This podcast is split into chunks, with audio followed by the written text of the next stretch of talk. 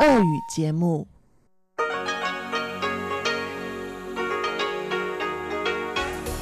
В эфире Международное радио Тайваня. Здравствуйте, дорогие друзья! Вы слушаете Международное радио Тайваня в студии у микрофона Чечена Кулар.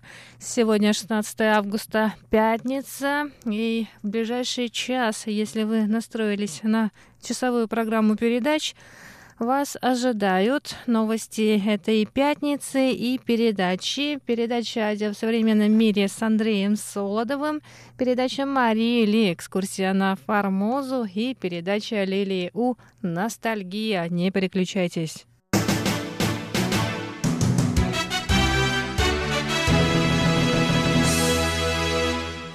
А сейчас главным новостям этого дня. Избирательный штаб президента Цай Инвэнь, центральный аппарат и местное отделение Демократической прогрессивной партии начали подготовку к президентским выборам 2020 года.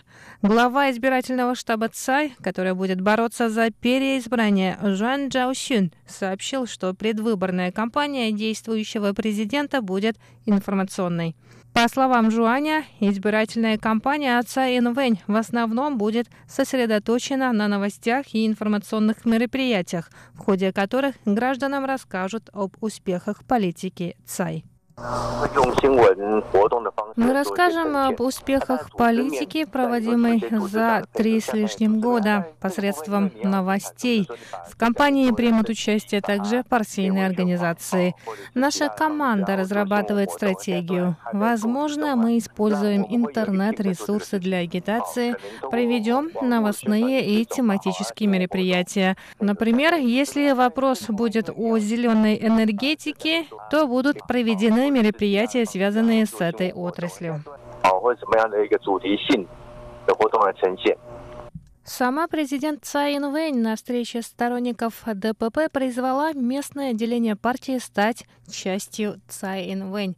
Она также заявила, что необходимо бороться с недостоверными новостями и рассказывать об успехах ее администрации. Члены Демократической прогрессивной партии уверены, что успехи политики Цай Инвэнь станут гарантией ее переизбрания в следующем году. Кроме того, в ходе предвыборной кампании будет представлена программа на следующий президентский срок, которая будет основана на успехах ее нынешнего срока.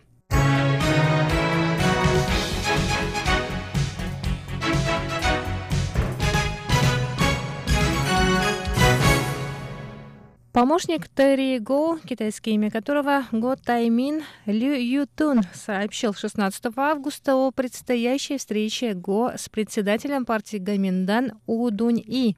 Ранее Терри Го, основатель компании Foxconn, проиграл мэру Гаусюна Хань Го Юю внутрипартийные праймерис. Лю Ютун рассказал, что заместитель председателя партии Гаминдан Ха Лун Бин встретился накануне с Терри Го. После поражения Терри Гоу на праймерис общественность предположила, что он выдвинет свою кандидатуру на президентских выборах в качестве независимого кандидата. Кроме того, мэр Тайбе КВНЖ неоднократно заявлял о возможности объединения сил с Терри Гоу. 17 августа официально будет объявлено о создании консультативной группы по государственной политике, которая будет помогать кандидату в президенты от партии Гаминдан Ханьго Юю. Член постоянного комитета партии Гаминдан Ли Дэ Вэй выразил надежду, что консультативная группа поможет Ханьго Юю стать ближе к народу. Партию Гаминдан часто критикуют за то, что она слишком далека от простых избирателей.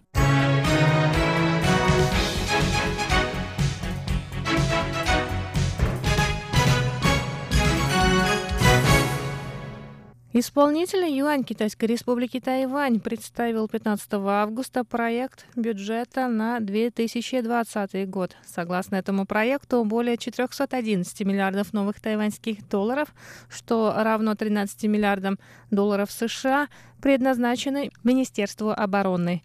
Это рекордная сумма за историю оборонного бюджета Тайваня. Бюджет на оборонные нужды вырастет на 5,2% по сравнению с 2019 годом и составит 2,3% от ВВП.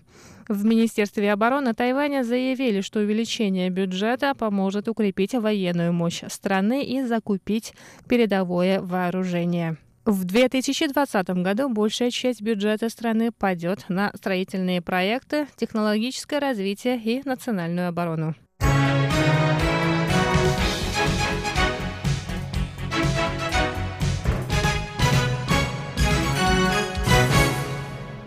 Более 400 миллиметров осадков выпало за последние сутки в горных районах уезда Гаосюн.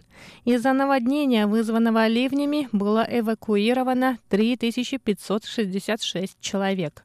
Обильные ливни в Гаусюне начались в четверг, 15 августа, причинив ущерб местному сельскому хозяйству. В пятницу, 16 августа, в пяти районах уезда отменены занятия в школах и объявлен выходной день. В центральной части Тайваня утром 16 августа также произошло землетрясение магнитудой 4,6 балла по шкале Рихтера. В результате ливня и землетрясения пострадало кирпичное здание в Тайджуне. Сообщений о пострадавших нет. В южном уезде Дзяи ливни вызвали оползни в горах, а землетрясение стало причиной повреждения железной дороги на горе Алишань. Ремонт железнодорожной полосы займет 4 дня. Управление по делам водных ресурсов объявило о первом уровне угрозы наводнения в уезде Джанхуа. Это значит, что на этой территории наводнение возникнет в ближайшее время. Второй уровень угрозы говорит о том, что признаки наводнения будут видны в ближайшие три часа. Тайваньские военные борются с последствиями стихийных бедствий. На расчистку горных дорог направлены 32 солдата и 6 армейских машин с необходимым оборудованием. Военные также занимаются эвакуацией жителей районов, в которых риск возникновения наводнения наиболее высок.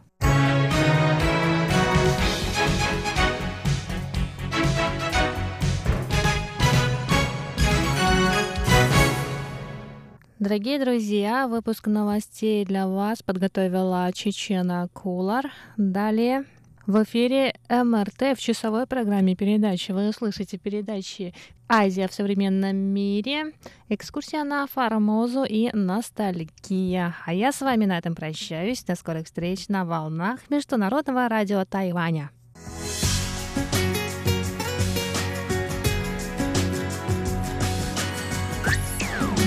Эфире Международное радио Тайваня.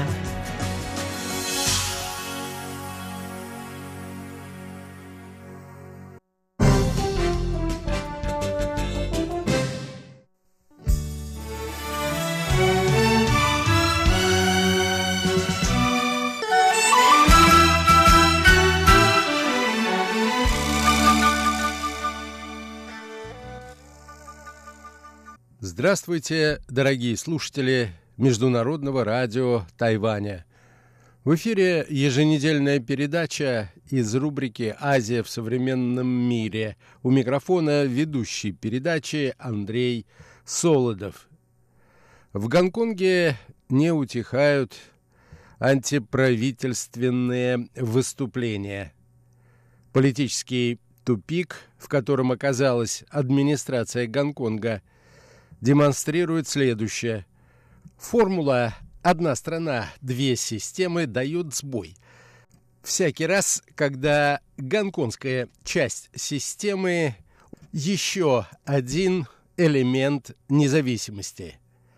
А усиление хватки китайской компартии при Си Цзиньпине наводит на мысль, что большей независимости, чем в настоящее время у специальных районов Китая в обозримом будущем не будет. Так начинается статья, опубликованная в интернете Тимуром Умаровым, которая посвящена анализу причин выступлений в Гонконге и возможной реакции на эти события со стороны континентального Китая. Сегодня, дорогие друзья, я хотел бы познакомить вас э, с выдержками из этой публикации. Наша тема сегодня – политический кризис в Гонконге.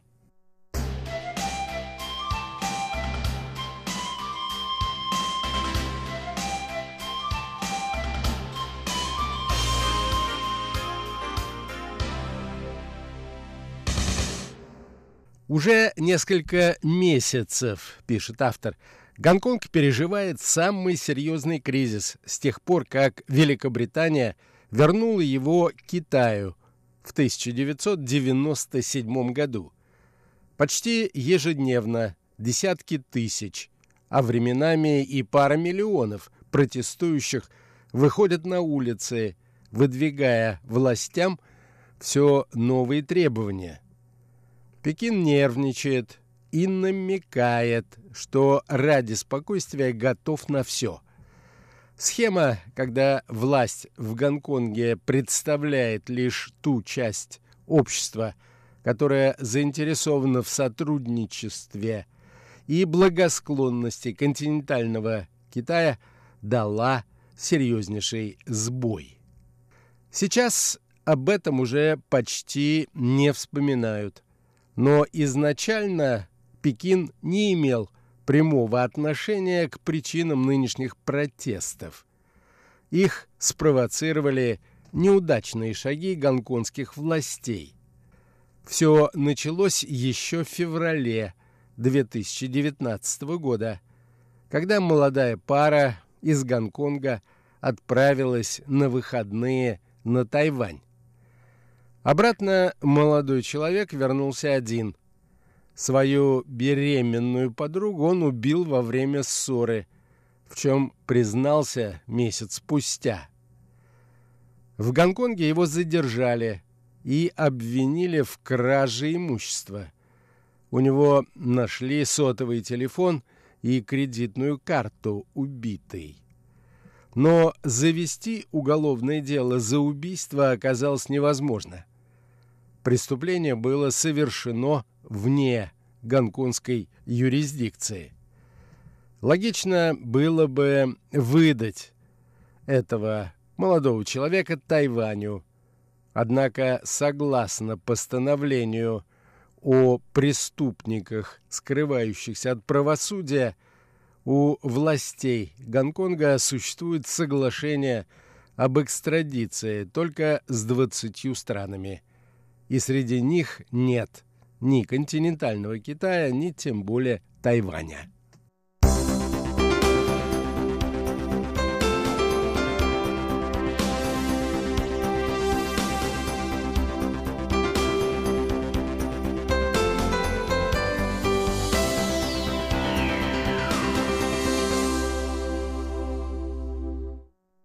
После этого гонконгские власти решили поправить законодательство.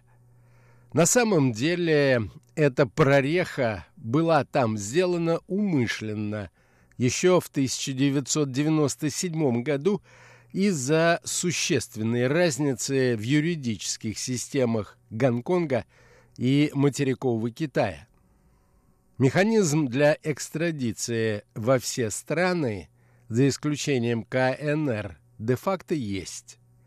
Но, по словам властей, с каждым случаем приходится разбираться на заседаниях парламента, на что уходит около двух месяцев. За это время преступник может легко бежать с территории Гонконга. Препятствовать этому власти по закону не могут. Теперь же городские власти решили, что пришло время внести поправки в постановление о преступниках и в другой закон о взаимной юридической помощи по уголовным делам. Что изменили бы поправки? После их принятия власти Китая, а также Макао могли бы подавать прошение об экстрадиции из Гонконга при предъявлении убедительных доказательств виновности того или иного человека. Ответственность за принятие решения об экстрадиции лежала бы на главе администрации Гонконга. При такой ситуации Пекин получил бы намного больший контроль над судебной системой специального административного района. Вероятность, что прошение об экстрадиции не было бы удовлетворено, минимальная. Глава администрации в Гонконге избирается не на всеобщих выборах, а тысячу двумястами выборщиками, которые представляют различные социальные и корпоративные группы, в основном напрямую заинтересованные в хороших отношениях с континентальным Китаем. Уже через два дня после публикации закона проекта 31 марта на митинг вышло около 12 тысяч человек. Дальше протест нарастал, и пик демонстраций пришелся на июнь. С тех пор протестующие выходят на улицы практически каждый день. По количеству участников нынешние акции стали крупнейшими в истории Гонконга. 2 миллиона человек. Треть населения Гонконга приняли участие в шествиях, которые прошли 16 июня нынешнего года. Парадоксальная система устройства власти в Гонконге, продолжает автор статьи, сделала протест единственной формой общения населения с властью. Цель всех протестов одна – сохранение максимальной автономии Гонконга от материкового Китая до 2047 года. И если вдруг получится после, когда истечет переходный период – по соглашению о передаче суверенитета над Гонконгом от Британии Китаю.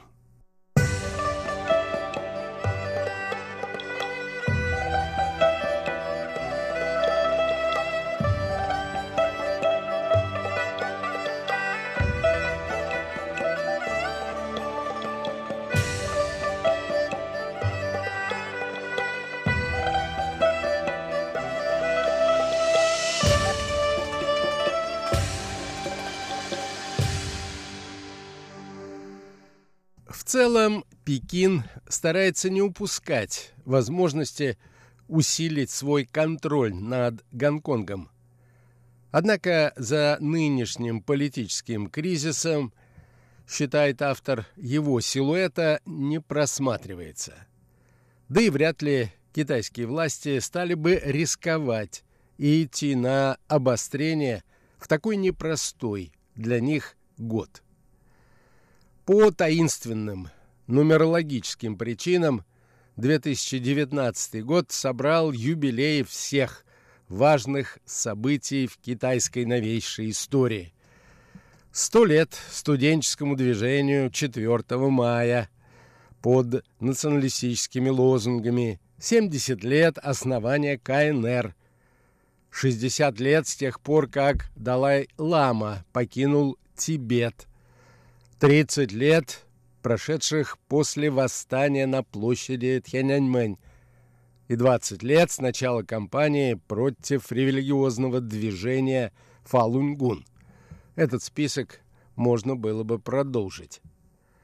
Председатель КНР Си Цзиньпин еще с прошлого года безустанно наказывает своим однопартийцам ни в коем случае не допускать социальных рисков. Спокойствие в обществе в настоящее время превыше всего. Глава администрации Гонконга Кэрри Лам не могла не понимать, что открыто предложив народу проглотить закон, который, по сути дела, лишал Гонконг еще одной порции автономии будет как минимум рискованно. Чтобы не вызвать бурю негодования, Законопроект даже не вынесли на публичные слушания. Учли, когда гонконгцы легко мобилизуются для уличных протестов.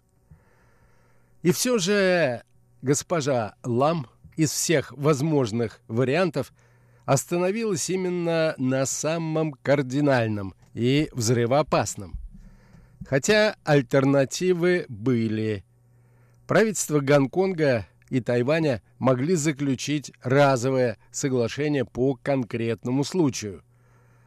Руководство специального административного района могло разрешить экстрадицию только подозреваемых в особо тяжких преступлениях, что тоже решало бы проблемы с убийством, произошедшим на Тайване. Гонконгская коллегия адвокатов и вовсе предложила целый список возможных решений. Однако команда Кэрри Лам погналась сразу за тремя зайцами, отмечает автор публикации. Им хотелось не только разобраться с тайваньским убийством, но и одновременно угодить Пекину – и мировому сообществу. Гонконг давно ругают за никуда не годные законы, которые превратили город в офшорный рай, покрытый коррупционными преступными схемами. Гонконг называют важным каналом, через который международные наркокартели, контрабандисты и онлайн-рэкетиры отмывают свои доходы – за шесть лет с 2011 по 2017 год количество подозрительных транзакций через Гонконг выросло в четыре раза. Пекину, конечно, не может не нравится идея иметь больше контроля над островом. Однако определенно не ценой социальных рисков. Тем более, что для материка не было особой необходимости в принятии такого рода мер. Когда Компартии кто-то нужен, для нее не существует никаких легитимных преград, что мы видели на примерах внесудебных похищений некоторых деятелей из сферы издательского бизнеса, предпринимателей, а также политических активистов.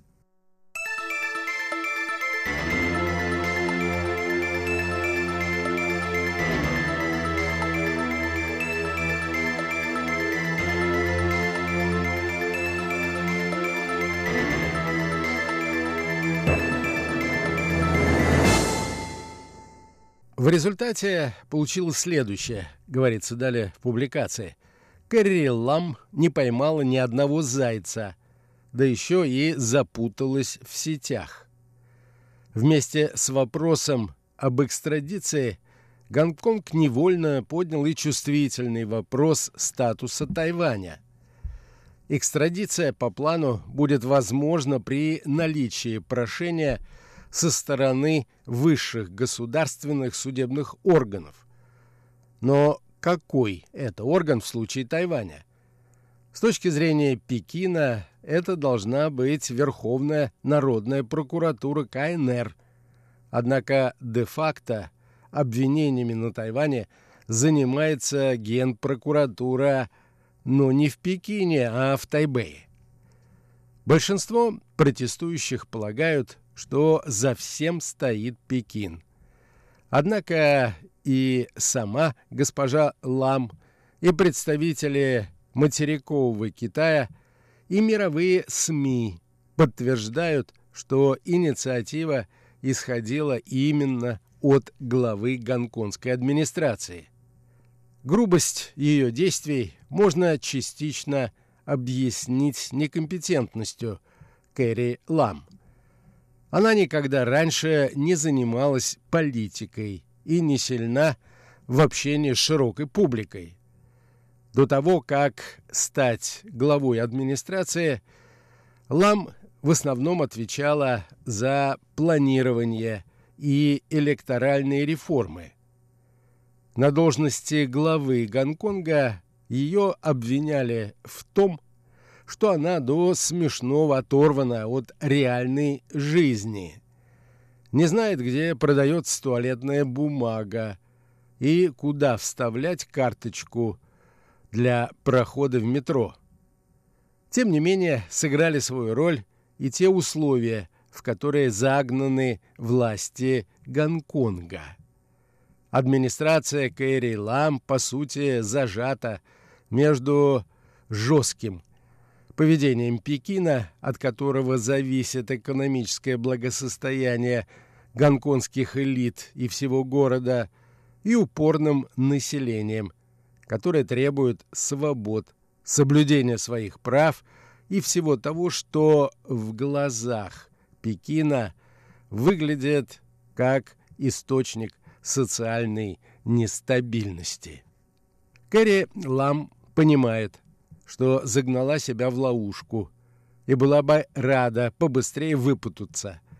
Она несколько раз обращалась к Пекину с просьбой дать ей отставку. Однако потихоньку уйти не получится. Для властей с материка принципиально важно, чтобы администрация не шла на поводу протестующих. Допустимые уступки уже были сделаны. И теперь одному из самых некомпетентных руководителей Гонконга придется все-таки разруливать самый серьезный политический кризис в истории этой части Китая с момента ее присоединения к КНР.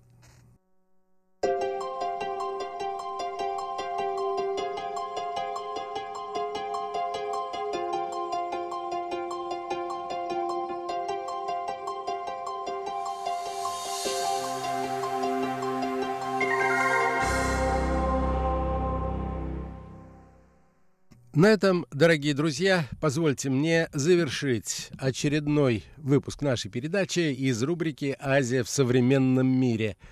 Сегодня речь шла о политическом кризисе в Гонконге. На протяжении многих недель здесь не утихают демонстрации, направленные против решения гонконгского правительства о выдаче преступников – континентальному Китаю. Местное население рассматривает этот закон как еще одно свидетельство постепенной утраты Гонконгом автономии. Всего вам доброго, дорогие друзья, будьте здоровы, берегите себя и до новых встреч на наших волнах.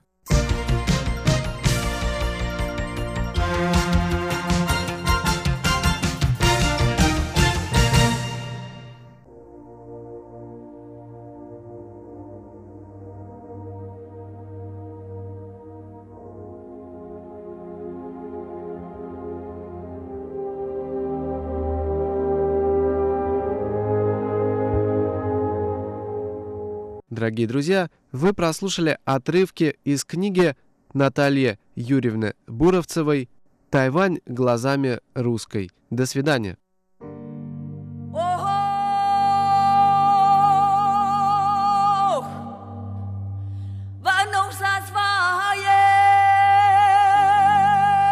Экскурсия на Формозу.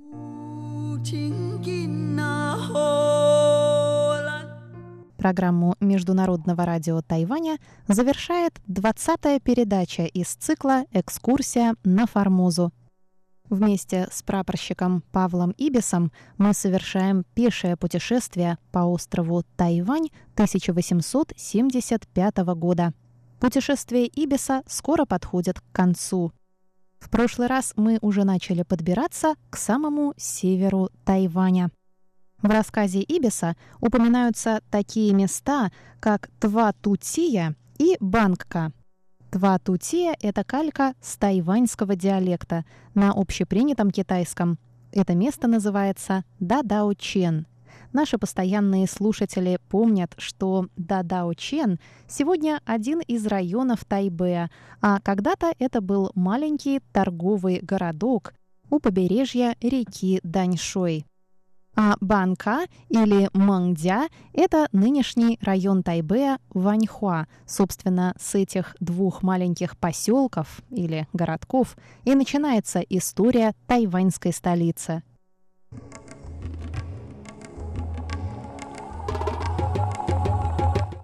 Далее речь пойдет о Дилуне. Ибис называет его Килон и угольных копях. Парохода Хэйлун, с которым я намеревался вернуться в Гонконг, еще не было в Тамсуе и не знали точно времени его прихода, так как он на прошлом рейсе значительно опоздал. Полагали, что он придет дней через пять-шесть. Это дало мне возможность посетить еще Килунг и его угольные копи, кстати же, дождь, ливший здесь беспрерывно целую неделю, прекратился, и, по мнению местных жителей, предстояло несколько хороших дней.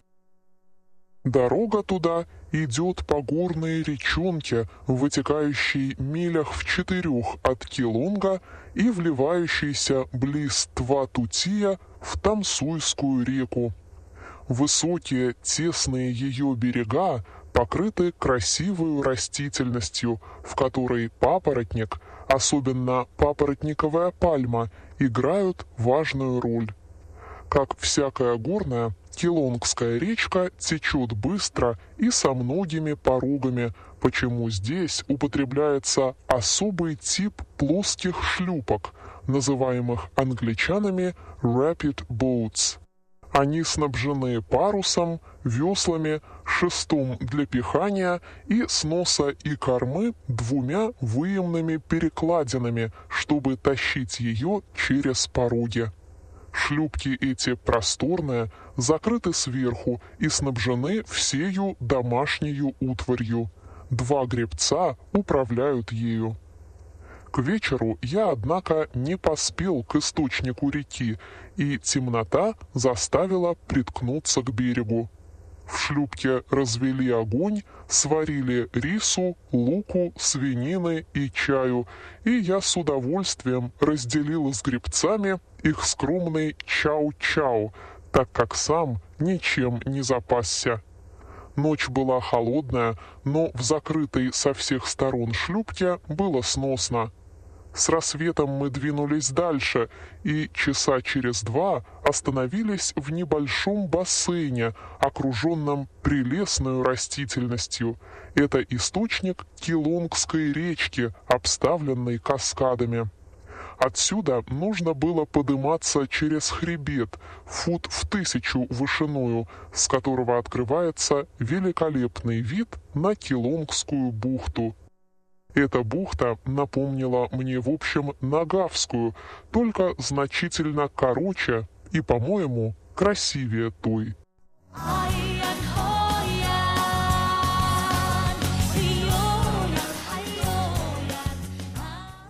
Килонг, собственно, большая деревня, расположенная в самой глубине бухты. Ближе к выходу, на восточной стороне, несколько беленьких европейских зданий, выстроенных красиво и комфортабельно, как везде на Востоке, где живут англичане. Это таможенные здания и несколько купеческих домов. Здесь же находятся остатки небольшого голландского форта – Начальник таможни, к которому я имел рекомендации, был русский, живущий здесь уже третий год. Для развлечения он занимается метеорологическими наблюдениями, результаты которых ежегодно публикует. Это пока единственная метеорологическая станция на Формозе. У него гостил в это время молодой англичанин, горный инженер, приглашенный недавно сюда китайским правительством для исследования здешних угольных копий, разработываемых пока китайцами безо всяких правил. По мнению этого инженера, европейский способ разработки не оплатился бы здесь. Угля слишком мало, чтобы с выгодою покрыть расход на машины и железную дорогу, которую надо провести из Килонга к Копям, находящимся милях в трех к востоку, так как речка, идущая от них, настолько мелка, что доступна только баржам около тонны водоизмещением. Другое дело, если найдутся поблизости еще другие угольные залежи, более богатые. Угольные копи. Угольный пласт лежит здесь под песчаником, слои которого падают к югу под углом от 15 до 25 градусов и кончаются на севере крутыми обрывами, так что уголь выходит большую частью наружу. Ходы, расположенные для облегчения работы по диагонали пласта, начинаются прямо с поверхности земли. Они обыкновенно бывают шириною фута в 2-3 и вышиною около 3 или 4, смотря по толщине разработываемого пласта. В каждом ходу могут работать не более двух человек – Двое других поднимают уголь наверх в простых тачках. В копях, которые я осматривал, толщина пласта была всего в 26 дюймов, и уклон его 20 градусов. Наибольшая его толщина, говорят, в 41 дюйм, и уклон его на этом месте 12 градусов. Килонгский уголь весьма чист и дает только 10% шлака, но горит быстро, почему его обыкновенно смешивают с другим.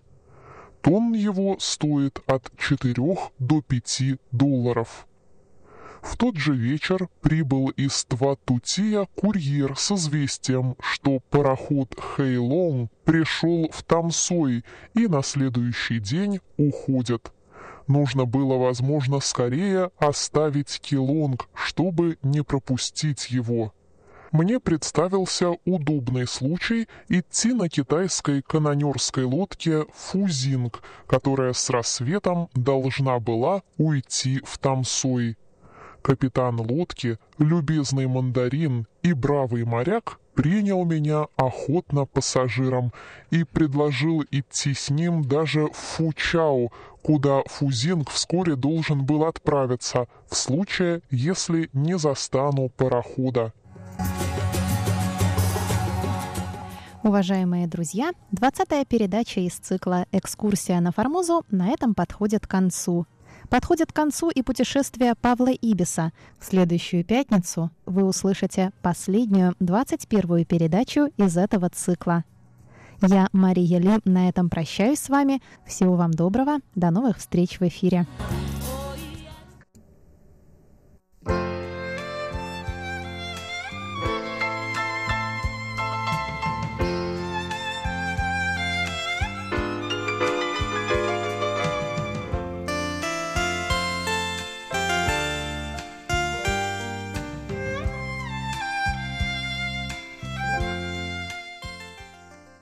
Здравствуйте, дорогие друзья! В эфире Международное радио Тайваня.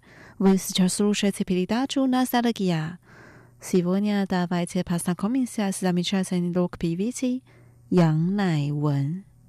Ян Найвен родилась в 1974 году в Тайбэе, но переехала с семьей в Австралию, когда еще училась в школе. По специальности она биолог – но после окончания университета она решила вернуться на Тайвань и начала свою карьеру певицы. В 1997 году она выпустила первый альбом и стала популярной. Ее называют «Яогун Нюван» – королева рока, и она поет до сегодняшнего дня. Сегодня давайте послушаем ее песни раннего периода.